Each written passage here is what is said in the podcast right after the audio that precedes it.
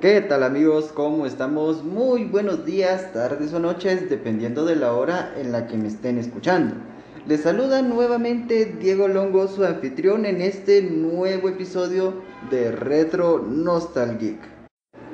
Ya episodio número 3, es increíble cómo se pasa de rápido el tiempo amigos.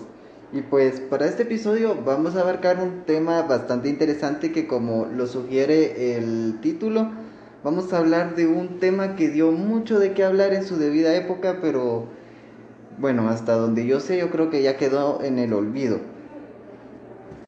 Y es que vale la pena mencionar algo. Muchas de las compañías de la cultura popular que conocemos, no importa si es cine, eh, son restaurantes o inclusive videojuegos, cuentan con su propia mascota, un icono que los caracteriza.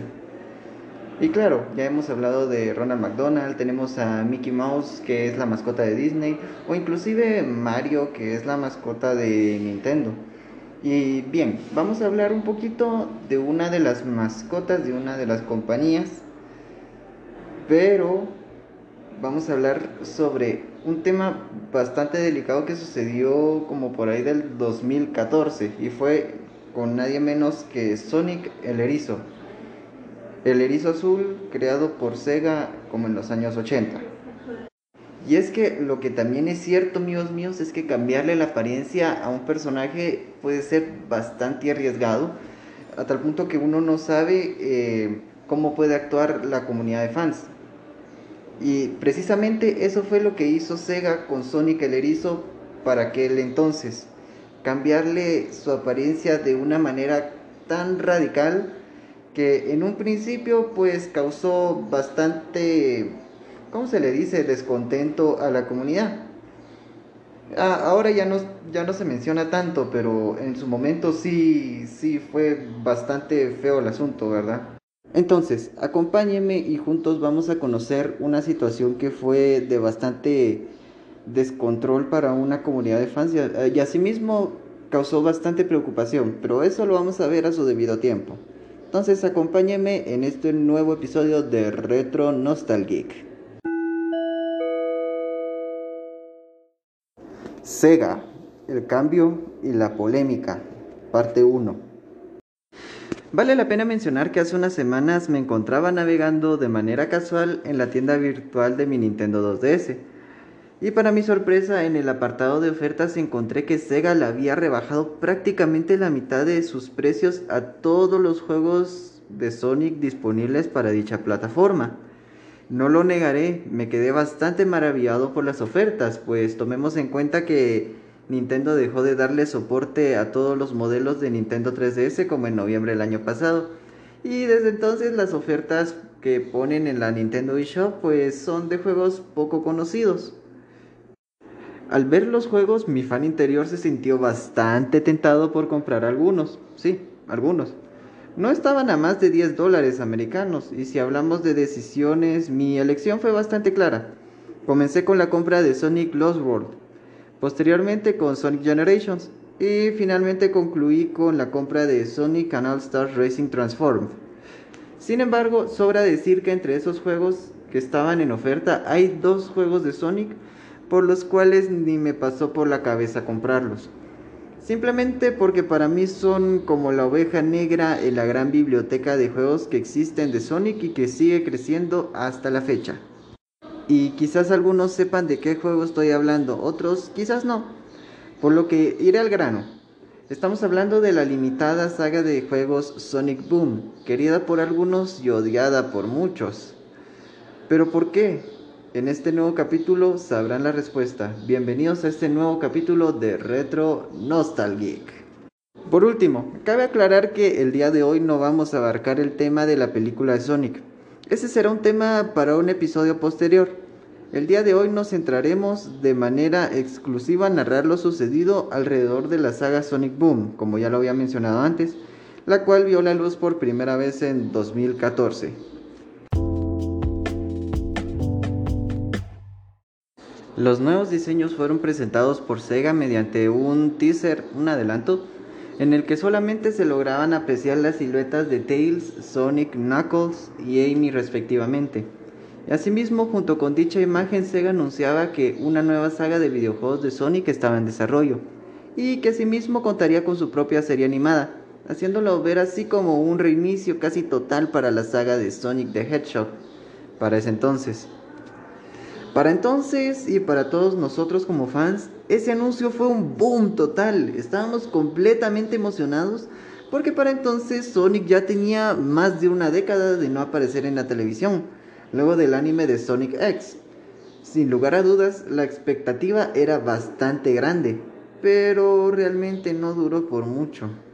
Todo comenzó a cambiar cuando Sega mostró por primera vez los diseños finales de sus personajes y con ellos presentaron también a un nuevo personaje, Styx.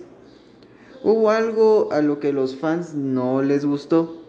Fue que definitivamente los diseños de cada uno habían cambiado de manera radical, de tal forma que llegó cierto momento de preocupación en el que todos los fans creíamos que no volveríamos a ver el Sonic que tanto nos había gustado controlar desde la saga de Sonic Adventure o en Sonic Unleashed cosa que causó bastante polémica y mucho rechazo en toda una comunidad de fans. Pero era un error que los fans estábamos dispuestos a perdonar. Esto tras probar los primeros videojuegos de Sonic Boom. Pero para desgracia de Sonic Boom, el primer juego lanzado en Wii U estuvo repleto de bugs los cuales hasta la fecha desconozco si fueron resueltos, causando que la jugabilidad de por sí fuera poco agradable. La versión de 3DS estuvo bien, a decir verdad. Lo logré probar gracias a una versión de prueba. Era un juego de plataformas bastante dinámico que te hacía jugar con todos los personajes que este tenía, ya que cada uno tenía una habilidad distinta. Pero ahí se quedó, ya que no supo llamar la atención de muchos de los fans de Sonic. Cuando estrenó la serie, no negaré que los fans teníamos expectativas aún mayores pero también ahí se quedó. La serie como tal no era mala, la animación desde mi punto de vista estaba bien lograda. Sin embargo, estaba muy alejado de lo que Sonic era para los fans desde un principio, y esta estaba centrada para un público más infantil que para un público más general.